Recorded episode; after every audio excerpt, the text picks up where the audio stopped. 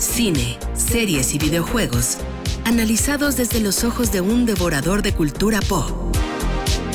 Jueves de Palomitas con Julio César Lanzagorta en Trion Live. 11 de la mañana con 38 minutos y como ya se los adelantaba al principio del programa, está con nosotros Julio César Lanzagorta. Hola Julio. Señor, ¿cómo estás? Hola a toda la gente a través de Trion. Acá estamos ya listos, puestos y demás.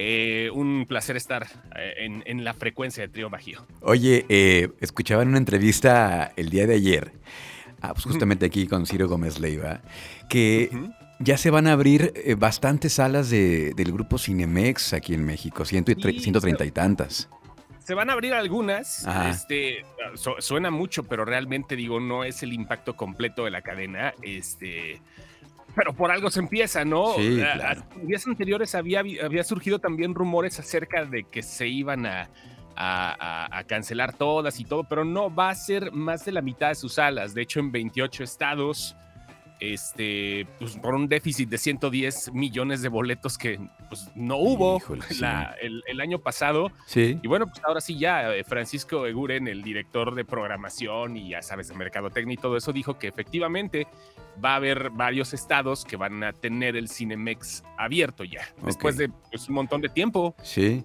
Sí, y como dices, no son todas eh, eh, la totalidad de las salas, pero ya es una es un avance, ¿no? Ya es algo. Sí, más, más de la mitad de las salas, eso está muy bien, digo, quiere decir que se va recuperando poco a poco. Ajá. Eh, pues bueno, ¿no? Ya vamos a ver, van a estrenar con Cruella, estoy, este, eh, tengo entendido, no sé si vayan a abrir algunas esta semana, pero la, próxima estrena en Cruella de Vil, que va a ser un estreno que se va a ver también en Disney Plus con la módica cantidad de 340 y tantos pesos. No, pues mejor me voy al cine. Sí, bueno, pero ah, eh, eh, también es cosa de pensarle, ¿no? Y no quitar, eh, hablo, hablo de la manera más coloquial posible, no quitándole la intención a la gente de regresar al cine con todas las medidas de salud, pero son las opciones que te da Disney a final de cuentas. ¿Qué, puedes ver si quieres en tu casa o si quieres en el cine? Ya son las cosas que habíamos hablado en algún momento.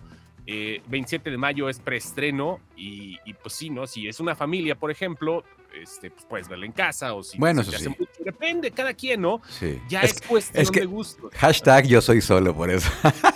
Sí, no. por eso, por eso. No, no, ya es, eso. Pero es un restreno interesante para todos los que están ya, eh, un restreno de salas, me refiero, para todos los que ya están buscando algo, ¿no? Esta semana, por ejemplo, estrenan Justicia Implacable, otra película de Guy Ritchie, que ya sabe, ¿no? Mm. Regresa al género de gangsters y demás, con Jason Statham. Este, le ha ido más o menos bien en cuanto a críticas. Estrenan Exorcismo del séptimo día, donde, donde Vadir Derbez sale de padre. ¿A poco? Ah, no sabía. Sí, sale de padre. ¿Dónde se estrenan estas películas que nos estás mencionando? Eh, se estrenan en el cine, digo, en algunas salas. Este, me imagino que en León también se van a estar estrenando. Yo ah, estoy ahorita hablando de los estrenos en general. Ah, ok, ok. Eh, pero sí, Exorcismo del séptimo día sí se estrena es de Estados Unidos. La película es con Guy Pearce, el actor que alguna vez estuvo en Memento. ¿Te acuerdas de la película de Memento? No, la verdad no, no me acuerdo. Sí, de se trata, de que no se acuerda alguien de cosas. Sí, y este. Y ya está padre, ¿no? Porque, bueno, pues eh, llegan más. Una película mexicana que también se estrena, que ah, pues en gusto se rompen géneros, con Arad de la Torre y con Lisette, se llama Los Trapos Sucios, es de un par de eh, esposos ricos que de repente pues, pierden todo con eh, las personas que se encargan del aseo de su casa. Ya sabes, ¿no? la trama de las películas mexicanas de siempre, ¿no? Y pues los preestrenos ya están a la venta, ¿no? Está este, el de Un lugar en silencio parte 2, que fue la primera película que se, se, que se pospuso en la pandemia. O sea, le tocaba el estreno y dijeron, ey, ey, ey, espérate, espérate, viene el confinamiento. Y fue la primera que se echó para atrás en la pandemia. Estamos hablando de marzo del año pasado. Y hasta ahorita la van a estrenar. Afortunadamente yo creo que tuvieron tiempo de pulirle y de dejar bien las cosas. Este, la crítica ha estado volcada a favor de los comentarios de esta cinta. Y, y, pues es raro, ¿no? A ver si vemos, estamos viendo películas del año pasado. Esto está muy cañón. Sí. Como estrenos principales. Hablando de películas mexicanas, fíjate que me aventé en Netflix la semana pasada la película del baile de los 41. Ajá. ¿Ya la viste? Aburrida. pero muy, muy, muy bonita. Es, si, lo, si, lo, si, lo, checas contemplativamente, está sí, muy padre. A eso la, iba. La dirección de fotografía. La, dirección de arte. De arte, el, el vestuario. Sí. Pero por lo demás está muy aburrida, ¿no? Quitando el tema, el tema es como quiera que sea, no es una película para toda la familia. No, no lo Eso, es. Es una película para gente con amplio criterio también, Exacto. porque muchas personas tampoco la van a aguantar por la temática, que no debería de ser así. Sí, O sea- estamos en pleno 2020, 2021, entonces. Sí, sí, sí, pero, pero sí está, sí está aburridona, ¿eh? O sea, la neta sí de repente dices, bueno, no, pues a qué hora se cae del caballo. Oye, a ¿Qué mí onda? sí, Ajá. sí, también hay momentos en que la película sí es, es lenta, ¿no? Cae en estos momentos de que, y luego, ¿y qué más va a pasar? Pero como se centra en este hecho específico de este baile de los 41, eh, pues todo gira en torno a ello, pero, pero sí, coincido contigo, eh, es, eh, estéticamente es muy bonita, pero sí se les cae en varios momentos. Sin embargo, pues ahí está, y como dices, solamente para gente con amplio criterio, que no se me vayan a espantar. Sí, sí, no, no, no. Es- ¿Verdad? ¿sabes? La, la verdad es que es una historia que se contaba desde hace mucho tiempo, la llegada de un baile en los principios del siglo XX, donde don Porfirio Díaz todavía era el señor amo y señor del país. Y pues un baile donde, eh, pues, para gente que no sepa el argumento, un baile donde había 42 parejas homosexuales, Ajá. y que nada más dijeron que había 40, bueno, había 20, este, bueno, 42 individuos homosexuales, cada quien hacía pareja con otro, pero este, realmente pues, nada más encontraron 41 y uno fue un chivo expiatorio. Ajá. Es, tiene tanta mitología eso, pero pues nadie se había atrevido a hacerla. Creo que está bien por la realización, el vestuario, las actuaciones son buenas, fíjate, me, me gustó lo que hizo Alfonso Herrera. eh, eh, en, en cierto punto solamente que sí está demasiado demasiado, va- vamos acá a otro plano y ahora hagamos un, un- un paneo acá. No, es- está muy, muy lenta. Es la cosa. Es la onda. Bueno, Pero pues, ya está en Netflix también. Mañana estrenan ahora sí en Netflix Army of the Dead, la nueva película de Zack Snyder. ah, es este- cierto, mañana. Y mañana estrenan eh, la, la cinta y está eh, bien, me late eso, que eh, hagan ese ejercicio. También le ha ido muy bien en la crítica, es una película de zombies muy arriba, pero fíjate, Zack Snyder ya como que se deschavetó un poco. no me digas. está, está escribiendo, ya habían hablado algo acerca de una nueva película de Zack Snyder basada en la mitología del rey Arturo. Ujú. Ok, los fans de Zack Snyder sabemos que, pues, como hizo 300, se imaginan algo muy padre, ¿no? O sea, por, por ese lado. Pero le preguntaron, oye, ¿y cómo está la película del Rey Arturo? Y decía, estoy escribiendo el guion, Ok. eh, pero no va a ser en, no va a ser en, en Bretaña, no va a ser allá. Este, la, la vamos a llevar a cabo en la época de la fiebre del oro en Estados Unidos. Órale, qué, qué loco está eso. Sí, espérate, mochila, Zack. ¿Qué onda? O sea, está padre, digo. Y también está padre porque hay muy pocas películas, hay muy pocas películas en sí o, o- o series que contemplan esa etapa de la fiebre del oro. Ajá. Este, eh, eh, hay muy pocas, ¿eh? Y creo que está muy, muy interesante ver cómo sería una figura tan drástica para la historia como el rey Arturo y su mesa redonda y los caballeros y Lancelot y todo eso. Pero pues con la fiebre del oro lo harán con alguaciles. ¿Qué será la espada en la piedra? ¿Será la pepita en el río? No sé. Sí, está muy extraña esa combinación, pero luego lo que platicamos la otra vez, ¿no? Eh, estas Ajá. combinaciones tan extrañas luego resultan en un gran éxito, ¿no? Sí, sí, sí, son exitosas, la neta, ¿eh? Son exitosas, este, y pues creo que por ahí va la onda, ¿no? El, el- el momento de Zack Snyder es mañana, se, se- se replica en Netflix a, a nivel internacional la película de Army of the Dead y vienen buenas cosas en Netflix, viene otra, a los que le gusta la acción Netflix ya agarró un, un rollo por ahí, ¿no? Este, viene otra película con eh, Karen Gillan, que la hemos visto en Doctor Who y que la hemos visto eh, también en Guardianes de la Galaxia y en Avengers, que se llama Gunpowder Milkshake, este, que también va a tener un una avance en cines. Y, y está padre, ¿no? Ya sabes, así películas de acción que hay que defender a una niña y todo lo demás. Se estrena el 14 de julio en Netflix.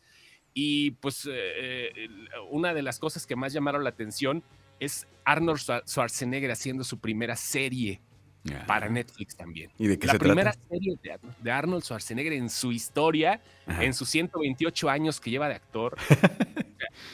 Eh, está, está padre. Digo, te pones a pensar, ¿qué podría ser? Bueno, la historia es de un tipo que es espía de la CIA, es servicio secreto, y de repente, este, pues, eh, con, se lleva mal con su hija, ¿no? Pero la cosa es que su hija también es espía y luego los obligan a ser compañeros de equipo. Ok, ¿y, y es comedia o...? Sí, es comedia ah. con acción. Ah, Le va a ir bien. Es una, una, cosa parecida a lo que hicieron con este, Mentiras Verdaderas en su momento, ah. que es una serie que va a llegar aparte por parte de CBS. Pero interesante, ¿no? O sea, Arnold Schwarzenegger en su primera serie de televisión con Netflix. Ahí va. Bueno, para pues a ver, qué onda. A ver qué tal se pone. Y ya para cerrar los videojuegos, ¿en qué va todo este, este asunto de los chips y de las consolas y de los retrasos en entregas, etcétera? pues mira, está interesante ahorita lo que está pasando eh, en el terreno de los juegos. De hecho, hay una expo que va a llegar que se llama E3, eh, e de la que ya habíamos hablado, donde todas las, todas las compañías están juntas y están esperando para ver qué rollo. Pero también viene una que cada año se está armando con Xbox y con varios, eh, varias compañías que se llama Summerfest, donde generalmente lo que hacen es presentar avances de juegos. Esa se va a llevar a cabo en el mes de junio eh, y pues no nada más va a ser por internet, sino que de repente vas a poder ver juegos nuevos en tu consola que vas a poder descargar y de los cuales no se sabía. Otra de las cosas que también está eh, agarrando el terreno de los videojuegos es el problema que tuvieron con una fusión de Warner Media y Discovery. Los que no sepan cómo está el asunto, ATT compró Warner hace algunos años diciendo, no hombre, aquí vamos a hacer negocio, mira, tenemos a Superman, tenemos y no les ha resultado, han tenido pérdidas. HBO no ha sido un éxito como se planeaba hasta el momento porque no se han internacionalizado, esperemos que se les vaya bien, no tienen la cantidad de suscriptores necesaria y el, problema es que ahora dijeron, ¿sabes qué? Le vamos a vender una parte a Discovery, vamos a hacer varias empresas y ahora vamos a tener HBO Max para hacer competencia mejor. Además, como la tienen, como la tiene Disney con, National, ah, le vamos a meter Discovery y va, a ser bien padre. El problema son la división de videojuegos no se sabe qué onda. O sea, los, son como 11 estudios más o menos que tiene Warner Games que van a quedar así como flotando. bailando. Ahorita, ¿no? Sí, bailando. No se saben qué onda con la fusión. No se sabe quiénes van a jalar, quiénes. no se sabe nada, vaya, al respecto de eso. y este, pues es lo que pasa ahorita con las compañías de videojuegos. A veces son absorbidas por compañías más grandes, a veces desaparecen, a veces se les fuga el talento y es un relajito esto ¿eh? de los videojuegos que, como verás, no, no nada más se maneja de manera, eh, pues, eh, juguetona, ¿no? Por decirlo de alguna forma, sino neto que son bien cañonas y complicadas las cuestiones legales. Ahorita, por ejemplo, hay un pleito entre Apple y Epic Games por cuestiones de, de, la salida de quién gana más o quién cobra al, derecho de tener un Fortnite, por ejemplo, ¿no? Que es uno de los juegos más utilizados en este momento, sí, claro. Y es un, es un problema, las cuestiones legales de este tipo de compañías son fuertes y las cuestiones creativas también. De hecho, quiero recomendar una serie en Apple TV que se llama Mythic Quest, así como se escucha, Mythic Quest, las personas que tengan Apple TV como ya habíamos hablado, ¿no? Que de repente buenas series. Esta serie se trata de unos tipos que están en un estudio de videojuegos. ¿Has visto Community? No, no, no lo he visto. No, bueno, es un humor muy parecido al de esa serie, pero basados en un estudio de videojuegos que tienen el juego más vendido del mundo. O sea, la verdad sí está muy, muy chistosa la serie y, y sí te hablan de cómo pues eh, unas cuantas personas manejan un emporio de millones y millones de dólares. te, platican de forma cómica la industria, cómo se maneja. En los videojuegos. En los videojuegos y está muy chida. Para alguien no la ha visto, ya está en la segunda temporada, estrenan capítulo todos los viernes. Mythic Quest se oh. llama la serie y la, y la, tiene este Apple TV. Oye, antes de, despedirnos, una pregunta. El, la semana pasada me platicabas de eh, de que en estas convenciones de videojuegos, pues nada más te daban la probadita y era nada más el tráiler, pero pues allá aguántense a ver cuándo llega, ¿no? Y estamos viendo que en diferentes ramos ya las industrias están retomando su camino. ¿Crees que ya también pase eso con los videojuegos, que ahora sí ya empiecen a entregar eh, los títulos? Todo depende del nivel del juego. Por ejemplo, Konami es una empresa que ha tenido muchos, eh, mucha venta, ¿no? Desde toda la vida y tiene franquicias muy importantes que ha descuidado, pero por ejemplo, ahorita el año fiscal que tuvo reportó ganancias de 300 millones de dólares tan solo por ventas de juegos de celular. Órale. O sea, es donde te pones a pensar. Y franquicias importantísimas, o sea, triple A, Super AK, Rey, Rey y todo eso, Grand Theft Auto, por ejemplo. Ajá, ajá. Este, eh, Grand Theft Auto salió en el 2013, salió en el Xbox One, por ponerte un ejemplo, y PlayStation 3. Se replicó para salir en, alta definición bien con el Xbox, este, Xbox 360, perdón, y PlayStation 3, luego en Xbox One y PlayStation 4. Y ahora en noviembre este, viene otra vez PlayStation 5, para PlayStation 5 y para Xbox Series X. O sea, es un juego de mil del, año 2013. Sí. Y sigue, y sigue vendiendo. No hay fecha todavía para Grand Theft Auto 6. Estamos seguros que va a llegar como por el 2023, si es que llega. en algún momento, ¿no? no, se tardan años en el desarrollo porque hay algunos otros que sí se tardan más, pero como la presión de la industria y de la gente es ya saquen el juego, ya saquen el juego. Es que el público está demandando más, más, más juegos nuevos. Sí, pero los de Rockstar Games, que son los, los dueños de la franquicia de Grand Theft Auto, este, son los, eh, los encargados de, armar con calma, porque esos cuates sí son detallistas. Esos a fuego lento. Juegos con box. Los box son los, eh, las fallas, ¿no? Que de repente vas caminando en un lado y se pone transparente el escenario, todo lo demás. No, no, no, esos no, esos sacan, sacan juegos perfectos. Ok. Y por eso, imagínate un juego en desarrollo que tendría 10 años para poder salir y en nuevas generaciones. Por eso van a lanzar otra vez el 5 y vaya que sigue siendo uno de los juegos más vendidos y de los más jugados en línea. Por eso se tardan tanto. Y, y, sí hay, hay cosas que ahorita se dieron cuenta con Cyberpunk, que Cyberpunk fue uno de los juegos que todo el mundo dijo, ¡ay, qué padre viene! ¿No? Resultó una basofia. Sí, con un montón de errores. Todavía, pues, no sé los motivos, pero resultó ser una basofia realmente Cyberpunk. Y este, y pues ahorita lo que hicieron mejor es aguantar. Sabes que nos aguantamos, todos lo están haciendo. Muchos juegos se retrasaron de este año para el siguiente. Este año está flojón, en teoría.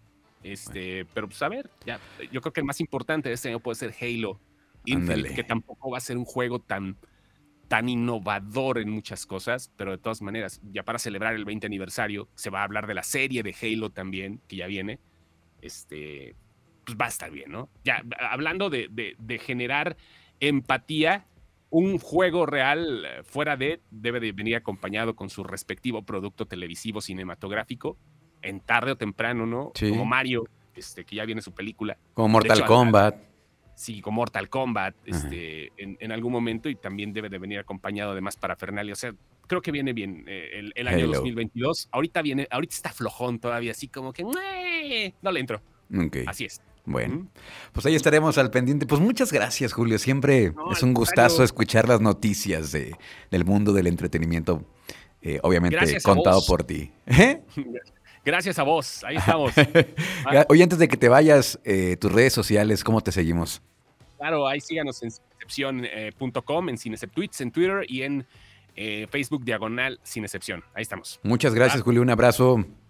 Va, abrazo. Bye.